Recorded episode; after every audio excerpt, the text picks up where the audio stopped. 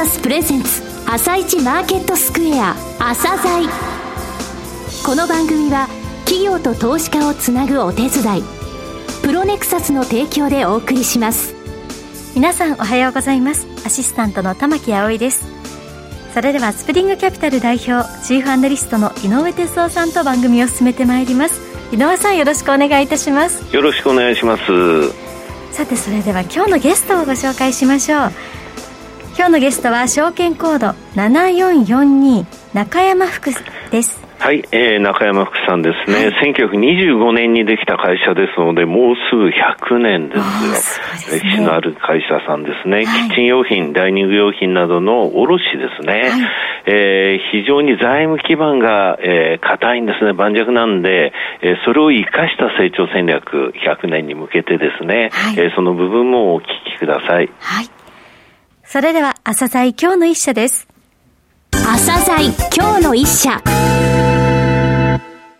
本日は証券コード7442東証一部に上場されている中山福さんをご紹介いたします。お話しいただきますのは、常務取締役管理本部長、兼グループ事業部長、兼経営企画部長の橋本金也さんです。本日はよろしくお願いします。よろしくお願いいたします。えー、創業されたのは大正14年、1925年ですので、もうじき創業100周年を迎えられると、えー、新生企業さんにお越しいただいたわけですが、えー、まずは遠隔、それから事業内容ですね、えー、簡単にご説明をお願いします。当社は、今ご紹介にありましたように、1925年、大正14年3月に中山福松市により中山福松商店として大阪市内で金物の卸として創業いたしました。1947年、昭和22年に法人化をし、1963年、昭和38年に現在の社名である中山福株式会社に名称変更し、現在創業97年目にあたります。創業以来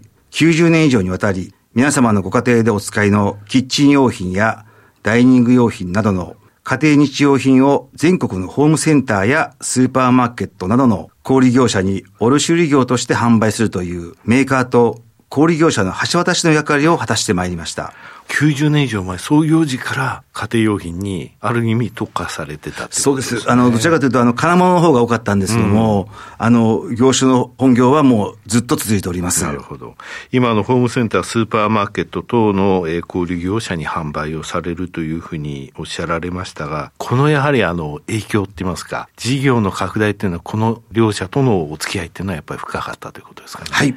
このスーパーマーケットやホームセンターの取引の開始、うん、そしてこのその取引拡大がですね、はい、そのまま当社の事業の拡大にあの結びついております。うん、なるほど。はい。ただ御社、その他にもここでちょっとお話しいただきたいんですが、ブランド商品出されてますよね。えっ、と、そういう状況の中ですね、はい、1999年の平成11年にですね、はい、オリジナル商品の開発を目的として、株式会社ベストコという子会社を設立して、中山服のオリジナルブランドであるベストコを立ち上げ、はい、その販売を開始しました。うん、それで、この中期計画においてですね、中山福ネクスト10っていうのがあるんですけども、はい、この経営戦略の一つにも、ものづくり事業の強化を掲げておりますので、はい、このオリジナルブランドのベスト5事業がですね、はい、当社の業績拡大を担う大きな柱の一つとなっております。なるほど。ホームページ見てもベスト5って出てきますもんね。はい、近年ですけれども、子会社って言いますか、グループ会社化した会社さんも結構ありますよね。あの、まずは2013年にですね、はい、株式会社エニシーという会社を、はい、で2015年に株式会社インターホルム、うん、そしてあの2018年にですね、グリーンパルっていう会社を M&A でグループ化しております。これはですね、経営戦略であるものづくり事業の強化、そして卸売事業の拡充といったグループシナジー効果を意識した事業展開を行っており、はい。うん、えー、それぞれのグループ会社でですね、園芸収納用品の製造、はい、照明器具、時計、インテリア雑貨の企画開発、うん、中山服オリジナル商品の開発輸入、そしてあのインターネット通信販売事業などをグループで行っております。なるほど。えー、事業所の展開状況ですね。こちら教えていただけますか？北は北海道札幌支店から、うん、南は九州福岡支店、そして沖縄営業所まで全国10の事業所を構え、うん、全国展開で事業を行っております。本社は大阪。大阪です。ね。はい。さて、事業を展開されるにあたっての御社の強みですね。えー、どういうふうに常務をお考えなのか教えてください。当社のような卸売事業には3つの機能が実はありまして、はい、一つ目の機能は、物流機能でメーカーから商品を調達し、うんはい、小売業者へ納品するという機能です。うん、えー、二つ目はですね、在庫機能で、これは小売業者のバックヤードの役割を担っております。はい、えー、三つ目の機能は、情報発信をするという、売れ筋情報等をですね、情報提供していく機能です。小売店さんに対して、そうです。なるほど。はい。で、この3つの機能を提供することで、うん、まずは小売業者、さらにはですね、消費者の満足度に貢献するということにつながっていきます。うん、先ほど申し上げましたが、当社は北は北海道から南は沖縄まで事業を展開しておりますが、すべての支店営業所には倉庫を併設しております。当社の卸事業を支える物流網を備えております。えまたこの10月にはですね、上層支店に新倉庫が完成し、物流拠点の拡大、集約化と営業体制の強化を行うことで、より効率的な物流オペレーションを拡充しているということが当社の強みの一つだと考えております。なるほど。これによってですね、取引先の幅広いニーズに応える豊富な取扱い商品を全国にお届けすることが可能となっております。はい、で、もう一つはですね、はい、あの、当社が扱っている商品というのは、皆様のご家庭でお使いいただいているフライパンとか鍋などの生活必需品という領域での事業ですので、うん、急速な成長性は見込めませんが、一方では景気の波に左右されにくいというディフェンシブな一面があります。はい、着実に成長を遂げてきたことは、財務面で強固さというのを持っており、はい、自己資本比率は67.8%と高い水準を誇っており、うん、この安定した強固な財務体質に基づき、既存ビジネスからの脱却を目的とした成長戦略の策定などを行うことが可能となっていると。なるほど。自己資本比率が67.8%。卸売業って言いますとね、どちらかというと自己資本比率が低くて、レバレッジをかけて、事業を拡大していくと。そういうイメージがあるんですが、御社の場合は高い自己資本比率で安定したところから事業を拡大していくと。そういうことができるということなんですね。なるほど。えー、さて、御社の強みをお聞きしましたが、この業界の特徴とか、シェアとか、構成ですね、卸の構成についても教えていただけますか？この業界の特徴としましては、はい、ホームセンターやスーパーマーケットといった主要な販売市場の業界再編に対応するため、うん、柔軟な対応が求められます。それで、物流体制についても、まあ、同じことが言えるんですけども、うんはい、当社はこれらのニーズ変化に対応することで、現在、ホームセンター、スーパーマーケット、GMS や EC 企業など、約300社の販売先と取引をしており、うん、その売上構成はですね、ホームセンター約54%、はい、スーパーマーケット約27%、EC を含む通信販売約6%、うん、専門小売店が5%、うん、というこういうふうな感じになっております。また、あの、2020年度の卸売業調査では、当社は全国第5位の順位となっております。なるほど。これやっぱりあの、ホームセンター、大きいですね、54%。そうですね、はい。これあの、御社あの、園芸用品も始められてますよね。最近、まあ数年前から、やっぱ新しい商材ということで、園芸関係、フェイクグリーン化とかですね、はい、あるいはグループ会社の園芸関係の商品は取り扱っておりまして、はい、あの、これから新しい分野として社会を入れていっているという状況です。はい、これコロナ禍でやっぱり伸びました？去年はですね、うん、あの、2月、3月、4月、この前半戦は、あの、大変いい数字っていうかですね、あの、いい調子で、過ぎました。なるほど。はい。えー、先ほど冒頭にですね、中期経営計画、中山福ネクスト10と言われましたが、この内容ですね、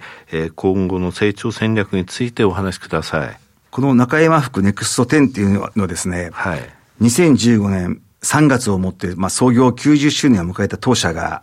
次の100年を生き抜くために、はい、創業100周年に向かって取り組む成長戦略として、うん、2016年5月に発表したものです。これは社会と共存し、社業を通じて株主の皆様、仕入れ先、得意先、社員、その他の関係者の方々の幸せの実現と社会の発展に貢献するという経営理念を掲げ、ホームユース製品の販売と情報発信を通じて市場の発展、自社の成長を実現するとともに、人々の暮らす環境を豊かにするという経営ビジョンのもと、企業活動を展開しております。そしてこのあの経営ビジョンを実現するための成長戦略として、ものづくり事業の強化、はい、卸事業の拡充、うん、物流体制の再編強化、海外事業の基盤整備、はい、この4つの経営戦略を推進し、既存のビジネスからの脱却を展望し、事業展開、組織変更、投資等を行っております。この4つの経営戦略、それぞれの具体的な推進事項ですが、まずはものづくり事業の強化につきましては、経営資源を投下し、自社オリジナル商品、ベストコの販売強化を図り、収益構造の変革に注力しております。また、グリーンパル、インターホルム、エンシーといったグループ会社との連携も徹底的に推進していきます。はい、より良い商品をより安く提供するために、国内外で当社のオリジナル商品、ベストコを開発しており、オリジナル商品は価格競争力のある商品が多く、当社の業績に貢献しております。二つ目のこの卸売事業の拡充、これはどういうことでしょうか？こちらにつきましては、既存市場における採算管理を徹底し、経営基盤を強化すると同時に、新商材の発掘、新規取り先の開拓にも注力するとしております。4つの経営戦略、3つ目ですが、物流体制の再編強化。こちらはどういうことでしょう物流は卸売業の生命線と考えられます。うん、欠品というのは会社の命取りで、はい、納品率の向上は重要な課題です。うん納品率が低いと、得意先が販売の機会を失うことになり、はい、得意先から支持される企業にはなりません。はい、当社としても物流体制の強化は必須で、上層支店の倉庫スペースの拡充を軸に、関東から東北エリアにおける物流体制の高度化、はい、効率化を推進し、うん、安定した物流体制の構築を推進しております。すでに上層支店の新倉庫は完成しており、上層支店の物流キャパシティ及び物流オペレーションが大幅に拡充され、うん広域エリアをカバーすることが可能になりました。それに伴い、東京支店の機能を上層支店、関東支店に集約し、仙台支店を関東支店の仙台営業所として運用することで、うん、物流体制の高度化、効率化、及び営業体制の強化を行います。えー、さて最後の海外事業の基盤整備ですが、こちらは？こちらにつきましては、当面既存先の取引以上最優先とするものの、やはりあの新型コロナウイルス感染症の収束後には、構成をかけるべく、販売体制の整備、強化に注力しております。なるほど。今これは練ってらっしゃるということですね。そうです。はい。これあの、今回の中継ですが、3つのフェーズに分かれているということですよね。9年間を3つ、3×3 ということですね。はい、今は。第2フェーズの最終期にあたります。はい。あの、来年以降のですね、第3フェーズに掲げていることは、連結経営におけるさらなるものづくり事業の拡大でありますが、うんこの第3フェーズに大きな成長を遂げ、創業100周年の2025年3月期には売上高700億を展望するという経営指標における中期経営目標を設定しております。はい、とはいえ、まずはですね、はい、今期第2フェーズのものづくり事業の強化による収益構造の変革、これを成し遂げ、第3フェーズにつなげたいというふうに考えております。最後になりましたが、リスナーに向けて一言お願いします。当社はですね、B2C 企業様とメーカー様の橋渡しで、家庭日用品専門という限定的な業界の専門商社のため、一般消費者様と接点がある企業様に比べると、どうしても知名度が低いと感じております。しかし、当社の事業は皆様がご家庭でお使いになる商品を取り扱っており、時には一般消費者様のニーズに合った商品を開発し届けるという身近な企業であることを知ってもらいたいです。大きな成長は見込めませんが、景気の波に左右されにくく、自己資本比率が高く、安定した資本を維持しながら、既存ビジネスからの脱却を行う企業へと変革していきます。また、自社オリジナルブランド、ベストコが国際連合世界食糧計画 WFP 協会主催のレッドキャンプキャンペーンに賛同するなど、CSR 活動の一環として SDGs を軸にした企業活動も積極的に行っております。ぜひ、あの皆様にはですね、中山福という会社を覚えていただき、今後ぜひとも応援いただければと思います。よろしくお願いします。橋本さん、本日はどうもありがとうございました。ありがとうございました。今日の一社、中山福をご紹介しました。さらに井上さんにお話しいただきます。はい、えー、全国展開ですよね。はい、札幌から沖縄までというところで、あの、やっぱり物流のところをですね、どれぐらいカバーできるかっていうのは非常に大きな、あの、左右する点なんですね、業績に。えー、そこのところはきちんとしていて、面白いなと思ったのは、えー、東京支店の機能を東関東支店、関東支店に集約して、仙台支店を関東支店の仙台営業所、わかります、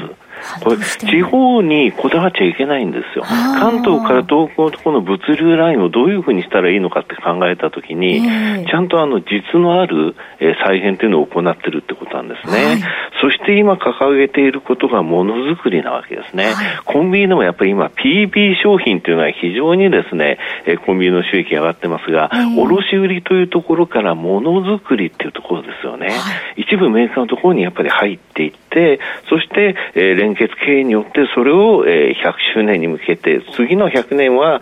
そこの部分の事業の拡大もしていくぞというところの意思なんですよね。まあ、財務基盤しっかりしてますので、はい、えー、何をやるにしてもですね、慌てずにやれるっていうところはまたこの会社のいいところだと思います。はい、はい100年を迎えた中山福さんにはぜひまたご出演いただきたいですね。そうですね。100年迎えた後ですね。はい、私元気かな、その頃。もうそれはもちろんそうでなくても困ります。はい。はい。それでは一旦お知らせです。企業ディスクロージャー IR 実務支援の専門会社プロネクサス。上場企業のおよそ6割2200社をクライアントに持つ。これはアジア証券印刷の時代から信頼と実績を積み重ねてきたからこそ。さらにプロネクサスが目指すのは企業と投資家をつなぎ日本の株式市場を活性化させることです。プロネクサス私たちは個人投資家の皆さんを応援します。企業ディスクロージャー IR 実務支援の専門会社プロネクサス。実は企業情報経済統計データベースも取り扱っているのをご存知でしょうか？膨大なデータの中からハッとする事実を抽出。それをクイズでお届けする新サービスが登場しました。サービス名は問いと答えの頭文字を取って問いこた問いこたで検索。井上哲夫。今日のストラテジー。それでは井上さん、後半の解説もよろしくお願いいたします。はい、えー、恒大グループですね。中国恒大グループがついに4回目のその猶予期間の利払いができなかったということで、はい、フィッチレーティングスが、えー、結果的に部分的なデフォルト認定をしましたということですね。これは非常に大きなことなんですが、今のところマーケット落ち着いてるんですけれどもね、はい、これからどうなるかなんですね。一回デフォルトやりましたので、これからもデフォルト続くと思うんですが、一応関東州、関広東省の政府がですね、監視チームと、それからリスク管理委員会を中に入れましたので、事業はまだ継続すると思うんですが、非常に大きいんですよね、債務がね、GDP の2%って言われてます。去年14兆7200億ドル、まあ、日本抜いてね、えー、10年でもう日本の3倍になっちゃったんだけども、はい、これ、金額でいくとね、34兆2000億円なんですよ。34兆ってね、トヨタの年間の売上予想が30兆。経常利益の見込みが3兆4000ってことは、トヨタの10年分の経常利益の借金してるってことなんですよ。すごい大きいね。これはどういうヘアカットって言って債務減免とか、それを海外の投資家に求めて、中国の国民のその利財商品守ったりした時っていうのは大きな問題になるんでね。ただ並びげますよ、この問題。アルゼンチンの時はそうだったんでね。この部分については長くちょっと見ていかなきゃいけないということです。はい。井上さん本日もありがとうございました。それではまた来週もよろしくお願いいたします。この後は東京市場の寄り付きです。朝鮮この番組は企業と投資家をつなぐお手伝いプロネクサスの提供でお送りしました。